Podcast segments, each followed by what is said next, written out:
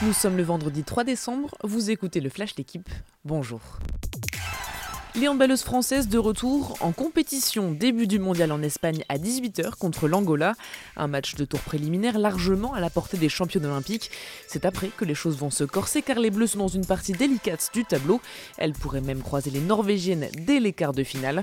Mais les Françaises qui ont eu du mal à tourner la page des JO entre blues olympiques et usure physique et mentale doivent assumer leur statut de favorite.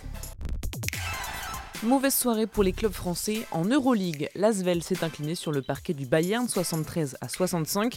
Après un bon début de match, les Lyonnais ont complètement calé en attaque en deuxième période. Défaite également de Monaco contre Fenerbahce 96 à 86. Les 31 points inscrits par Mike James n'ont pas empêché les Monégasques de concéder une quatrième défaite de suite sur la scène européenne. Premier tour aujourd'hui sur le circuit de F1 d'Arabie Saoudite avec les essais libres en début d'après-midi avant le GP dimanche. C'est la première fois que le pays accueille la F1. Avant-dernier Grand Prix de la saison avec énormément d'enjeux. Max Verstappen compte seulement 8 points d'avance sur Lewis Hamilton et la pression est sur le néerlandais puisque son rival ne cesse de réduire l'écart. Hier, Hamilton est apparu très détendu dans le paddock. Le Britannique, déjà 7 fois champion du monde, compte sur son expérience pour être au rendez-vous. Il a remporté lundi son septième ballon d'or et pourtant, depuis son arrivée au PSG, Lionel Messi ne ressemble plus vraiment à celui du Barça.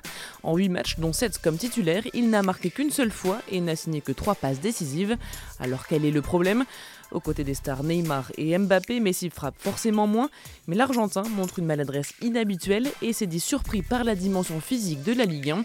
Analyse à lire aujourd'hui dans l'équipe. Merci d'avoir écouté le Flash l'équipe. Bonne journée.